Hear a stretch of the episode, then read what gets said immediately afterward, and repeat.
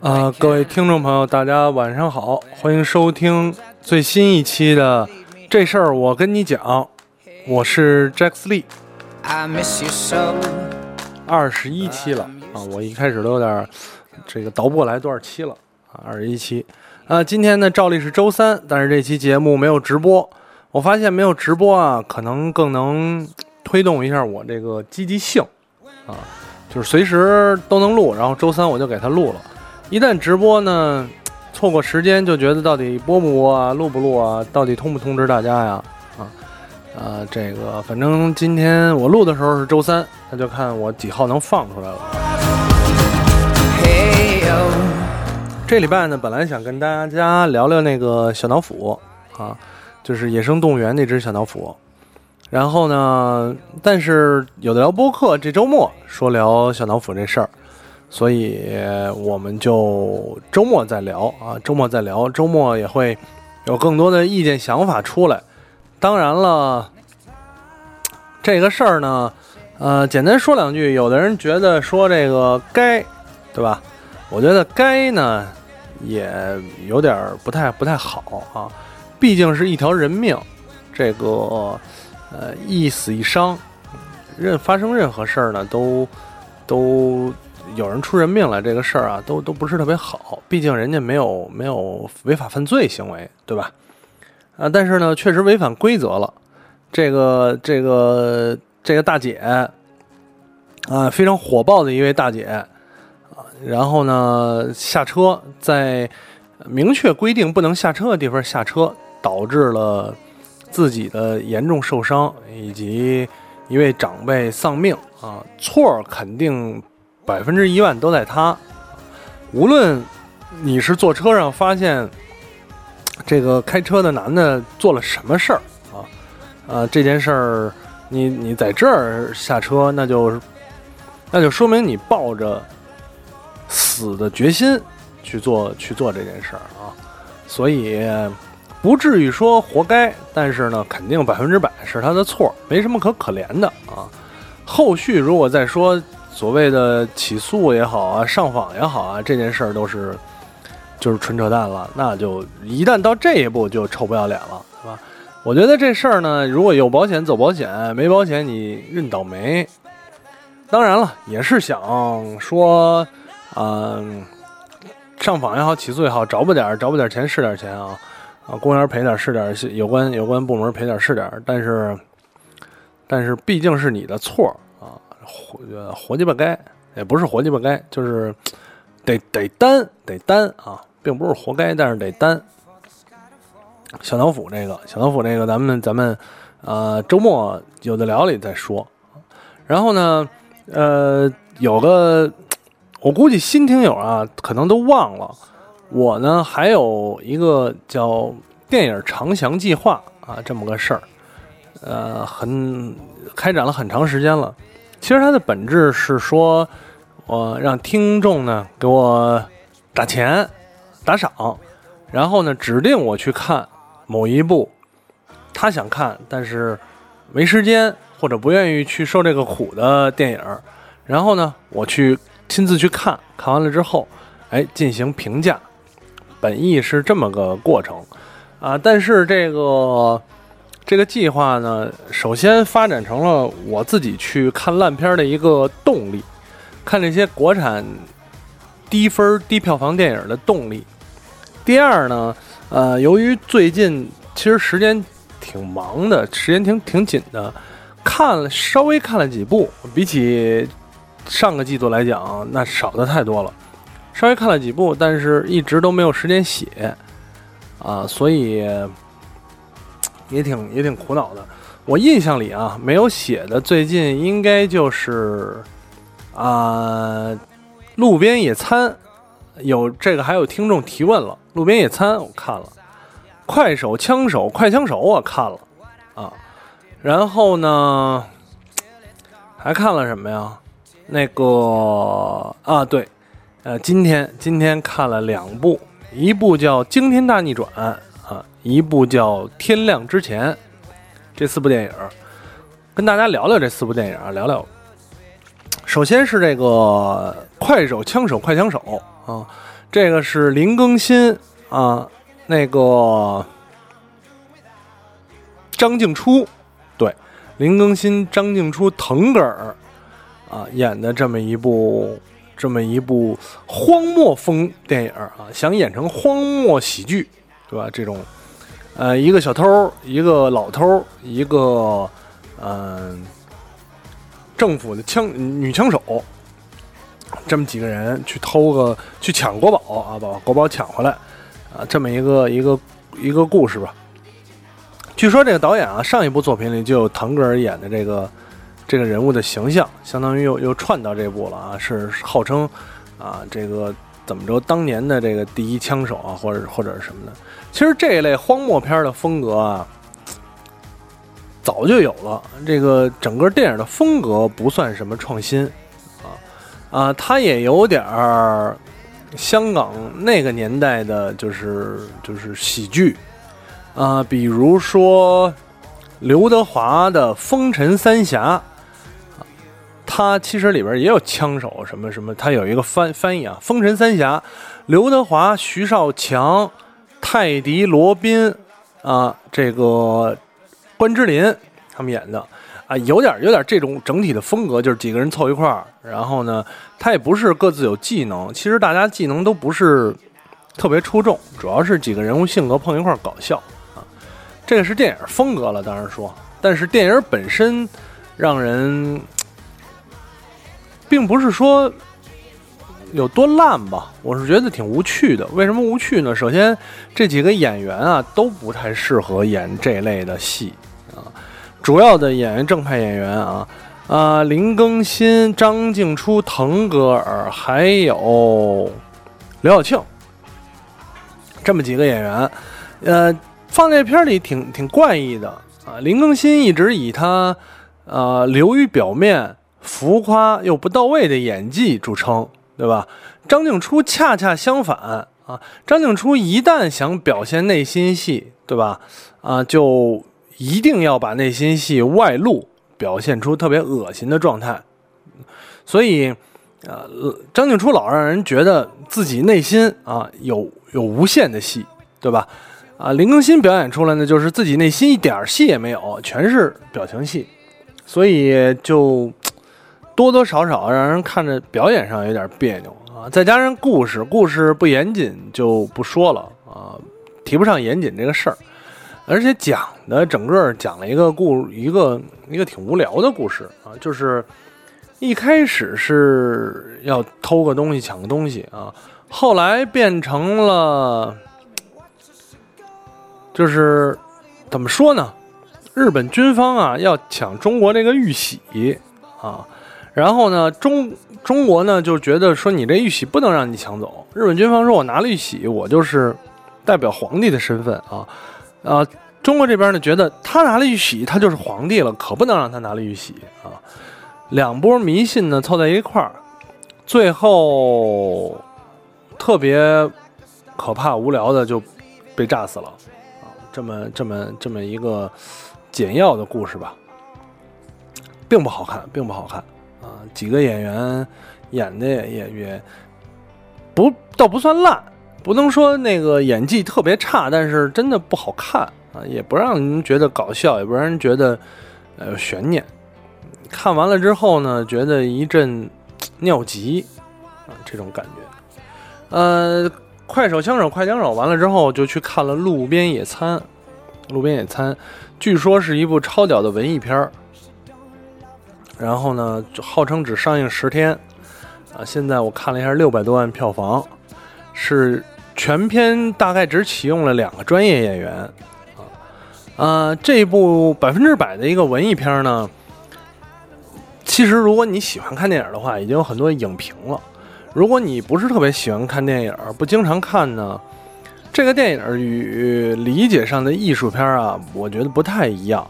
很多的文艺片、艺术片，它是要表达一些。内心的，或者是更深层次、精神层面的有寓意的东西。这部文艺片儿，它确实也是文艺偏艺术，但是它想表达的啊，它与其我们我们所熟知的那类艺术片有一个共通的特点，就是它没有一个完整的、有前有后的故事啊，它不是用电影来表现一个故事，来带观众引人入胜。但是呢，它更像是导演的那种自嗨、自不能叫自吹自擂，就是自嗨，沉浸在自我世界当中。为什么呢？这部电影就是用一个看似的故事呢，埋了好多的梗，好多的细节。比方说，电影的第一段啊，跟中间一段，跟后边一段啊，产生了哪些细节方面有共鸣啊？这个人中间做了一个长梦，那这个梦又跟现实中有哪些细节是结合的啊？整部电影发生的任何一件事儿都对剧情的推进是没有帮助的。观众唯一的乐趣呢，就是从这个虚拟与现实当中的这两段穿插起来，咱们所谓叫故事吧，找那些细节，哎，这个对应的那个，那个对应这个，就像大家来找茬一样。你看这部电影的乐趣，无非就到这而已，它没有表现任何的更深层次、更精神层面的东西啊。我觉得它就是有点像一个导演啊在玩儿。然后呢，这个电影还有一个特点，刚才说了，它中间是一段梦境。这段梦境呢，是用了一个将四十多分钟的长镜头拍摄的。啊，问题在于它并不是我们理解意义上的长镜头，比如杜琪峰，对吧？比如三谷幸喜这大空港，真正的机位长镜头啊，它是用 GoPro 拍的，所以你能看出来前后。就是这个三明治结构啊，前中后，中间跟前后两段的画风画色都不一样。其次呢，GoPro 在拍摄电影的啊应用上还是有很大的问题的，比如它的晃动、角角边畸变啊，它的像素对焦，所以中间那段长镜头其实看着很难受。我个人觉得很难受，它与我们电影里艺术风格的长镜头。差好多，真的差好多。它就是一个 GoPro 跟拍，你中间能看到，呃，摄像师差点摔倒，中间能看到演员的这个贴麦穿帮，身上贴麦的穿帮，啊，能看到能看到很多的这个类型的东西。所以，因为我看艺术片很少，我不知道它真的是不是应该归结为艺术片。啊，但是这个这部电影来讲，更像是导演的一个自嗨。他除了你找茬儿之外，像玩柯南一样啊，带不来什么愉悦。这是路边野餐。然后就得说说今儿看这俩电影了，一个是《惊天大逆转》，一个是啊，《天亮之前》。哎呀，想不起来这名了。啊，惊天大逆转啊！惊天大逆转这个电影吧，本来我觉得看完了之后觉得不太好评价，因为因为这个电影的剧情挺扯的，确确实实挺扯的。但是呢，整个的故事又觉得，嗯，毕竟还是有一些就是就是悬念啊、梗啊在里面啊。也有一些紧松紧松的这种时紧时松的节奏，还可以，但是就是整体的故事让人觉得有点莫名其妙啊，嗯，有一些细节，尤其是细节吧，做的做的不是很好，不是很好啊。本来我是觉得这个电影让人有点看完了之后很很怪异，就是。也不像没完，就觉得哎操，这是到底是为了什么呀？啊，有一点像我看《惊天魔盗团一》的感觉，看完了之后觉得这就完了，那这个就这样啊？那为什么那个？为什么那个？又为什么那个啊？好多的疑问，这个看，但是我看，在我看完了《天亮之前》之后，天看完《天亮之前》之后啊，这些疑虑全没了。为什么说全没了呢？因为太他妈的可怕了，真的。天亮之前啊，啊，郭天王演的，郭富城，郭天王不是不是郭达啊，是郭富城，郭天王。郭天王最近接的电影都其实都不错啊，那个《西游》是有他吧？没看啊。然后呃，《寒战二》虽然有人评价不如《寒战一》，但我觉得整个电影也不错。然后《踏雪寻梅》啊，这些不一定好看，但是至少体现出来的东西还可以。但是这个天亮之前，比起其他几个，我就有点莫名其妙。郭天王为什么要接这个电影啊？呃，他的形象呢是他一贯的那个形象，脏脏不呵呵，对吧？黑了吧唧，胡子拉碴，啊，衣服破了吧唧的这种。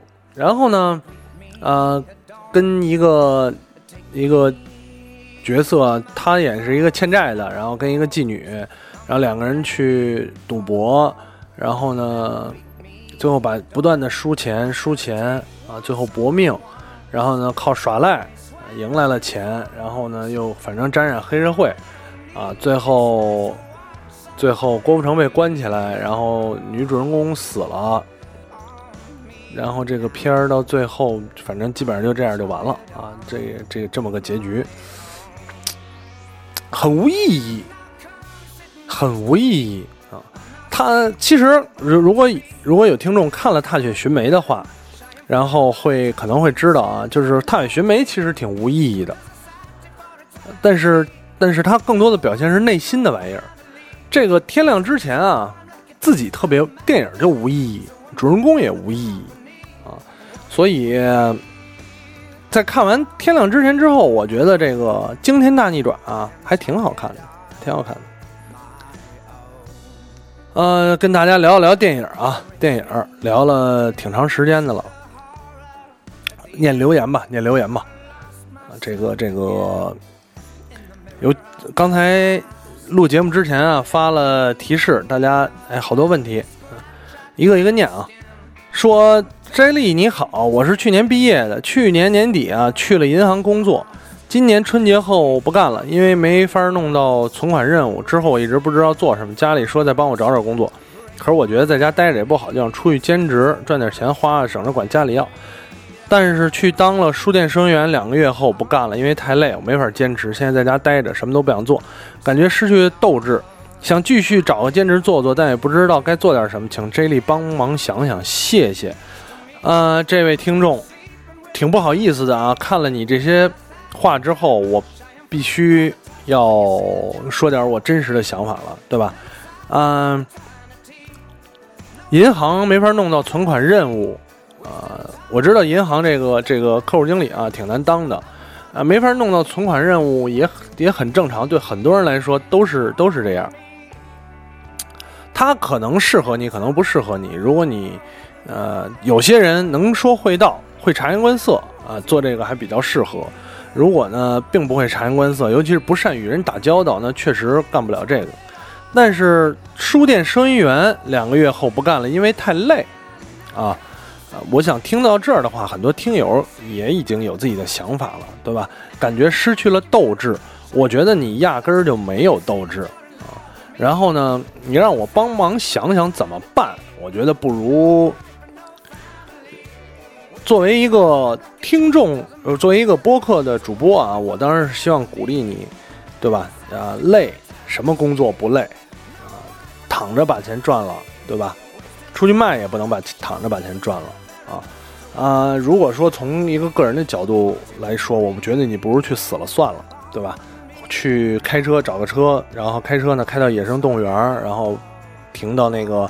啊，猛猛禽区下来之后，对天长啸啊，失去斗志了，试试啊，累就不干了，什么也干不了，对吧？啊，就在家待着，什么都不想做，无异于死了一样。这种，啊，工作怎么找？找什么？对吧？没有他妈那工作做着就把钱挣了啊，能不管家里要钱，对吧？怎么不出去偷？出出出去抢啊？呃，下一个，下一个说说，J 莉你好，我是一个高中生，想买一台，啊，MacBook Air 感觉最近一次更新幅度不大，不知道会不会值得购买。对于第一次接触苹果电脑的我，你认为是 Pro 好还是 Air 好？是等等最近发布会会不会更新的？还有我愿望一直是未来从事科技行业，尤其是 AI 方面的。无奈我被我的大学无机非金属系材料录取了啊，然后将来是否有机会进科技行业？如果想进这行业，需不需要？PAT 计算机城市设计能力考试呢？谢谢啊啊，这是一些这个问题。首先买电脑呢，买电脑的话，我觉得 Air 吧，第一次接触买 Air 吧啊，等等会不会发布更新？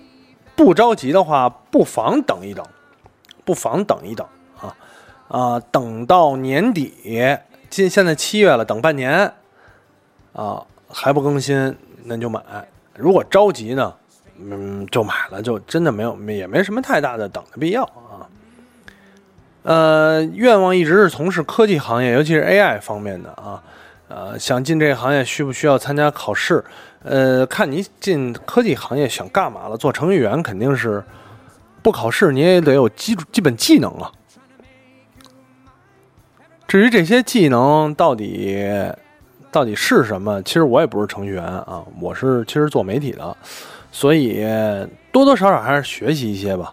啊，参加考试，如果你真的有一个明确的方向，不妨利用大学这四年啊，好好的研究一下。嗯，啊，然后，然后有一人回《寒战二》，我想《寒战二》我也看了啊，但是我没没来得及写呢，而且这不是一个烂片儿，所以看有机会有机会我写一下啊。呃，有听众说，话说上次盘点提到的有票房号召力的个人演员，国内还真没想到谁有号召力的导演倒是很多，我持反对态度啊，保留意见，不能说持反对态度。啊，然后下一位听友说，你说苹果跟三星高端机 PK 谁赢？谁赢有什么意义吗？这件事谁赢有什么意义吗？对吧？嗯。然后呢，还有人哎，这个有人说了，说刚听完啊，感觉身体被掏空，说可以来一发试试。感觉身体被掏空呢是彩虹合唱团，哎，是叫彩虹合唱团吧？我看看啊，我准确的名儿就是之前演唱啊张世超我的彩虹室内合唱团。对，张世超我的钥匙去，你把我钥匙拿哪儿去了？这名儿不一定准确啊，这个这个合唱团那个合唱团新唱的一首歌，感觉身体被掏空，强烈建议每一个正在工作的年轻听众们啊，一定要去听，一定要去听，嗯，一定要去听。呃，然后有人问啊，是不是有的聊周年是不是彻底没了？其实我们是想有，但是时间没有啊，钱呢还有，真的是时间没有。纪念品、场地，啊，这个规划设计什么都没弄，所以随缘吧，随缘吧。我现在也不敢保证了啊。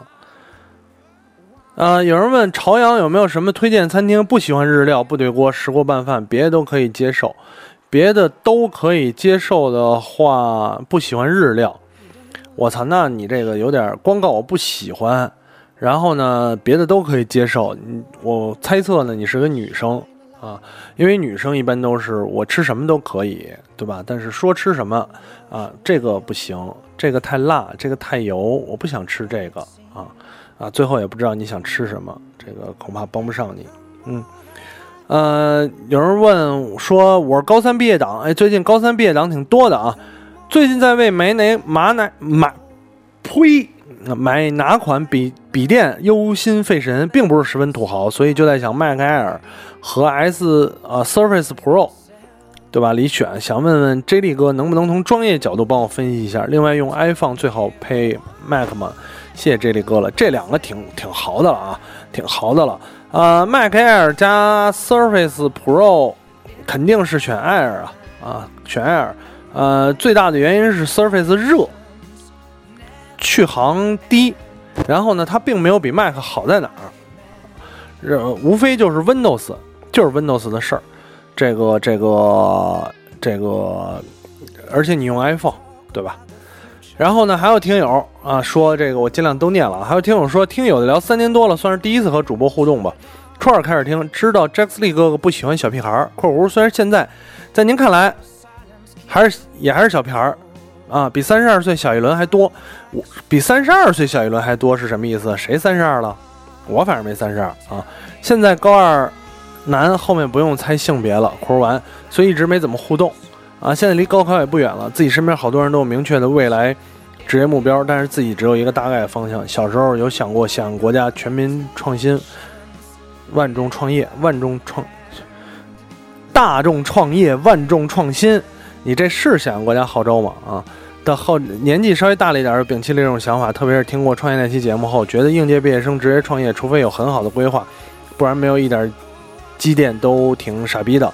说说我吧，听了播客几年，各种有的聊的敌台有台（括弧其实都是敌台吧）（括弧完），听了好多，听了各种各样的职业，自己也比较喜欢科技、互联网圈这方面。像于酱八尾就曾经就职网易数字公司（括弧是三六零嘛？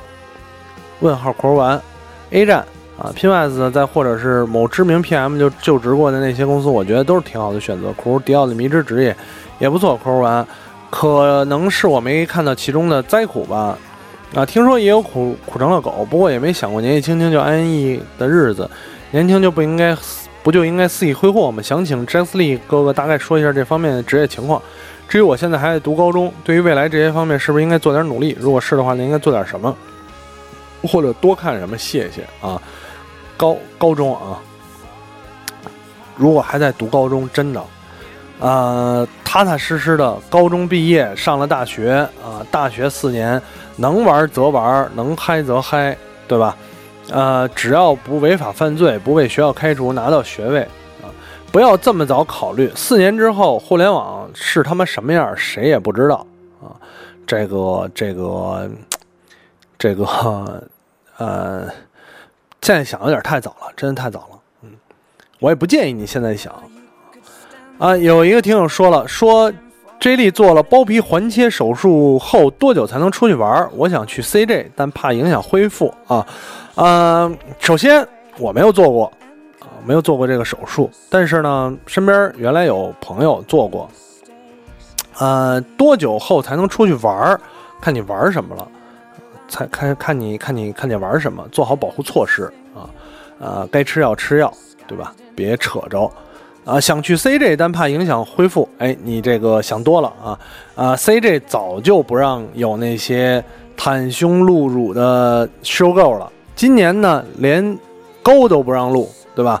这个包好了，连腿啊什么都都包好了。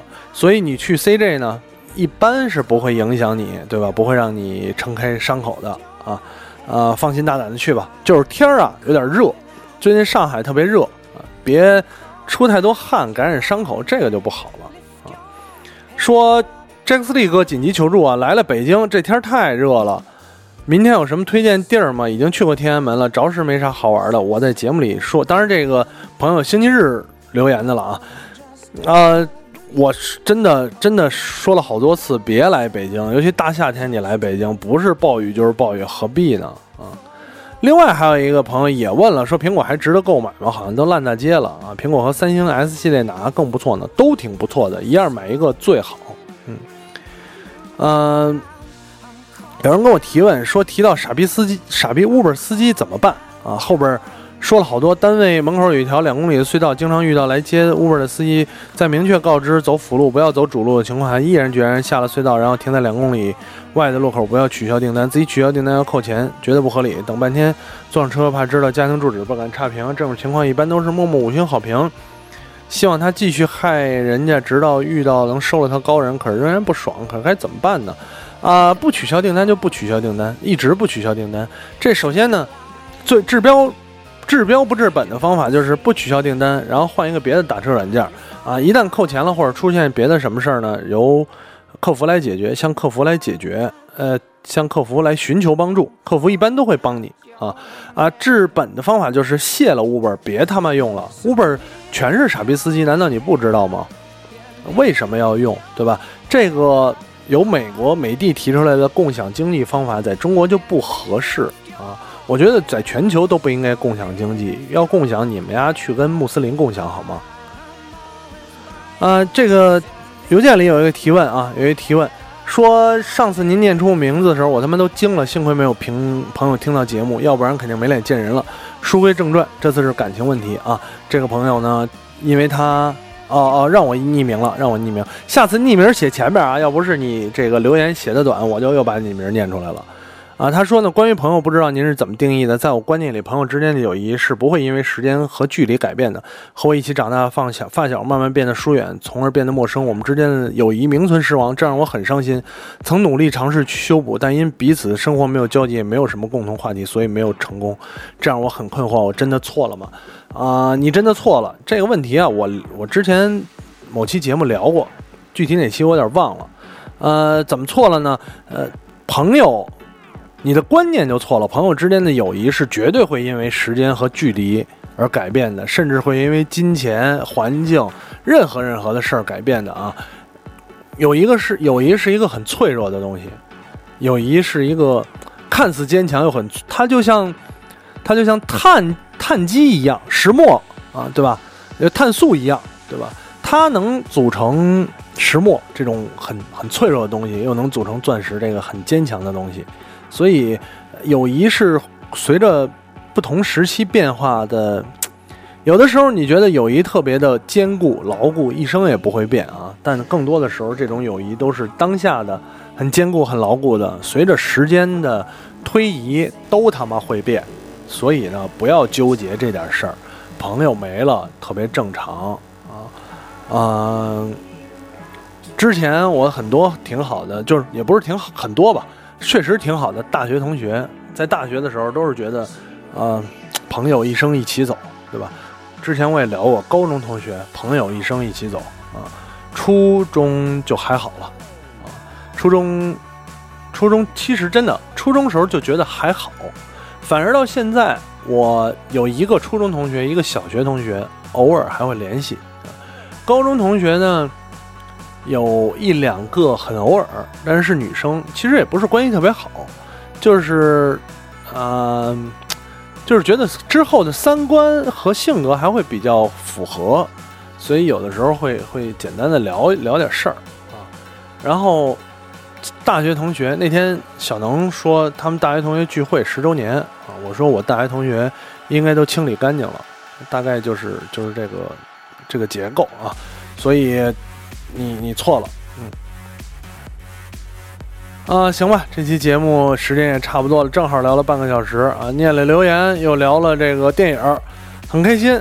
啊，这个非常感谢每一位收听这事儿我跟你讲的朋友，咱们今天时间差不多了，下期节目再见了啊，拜拜。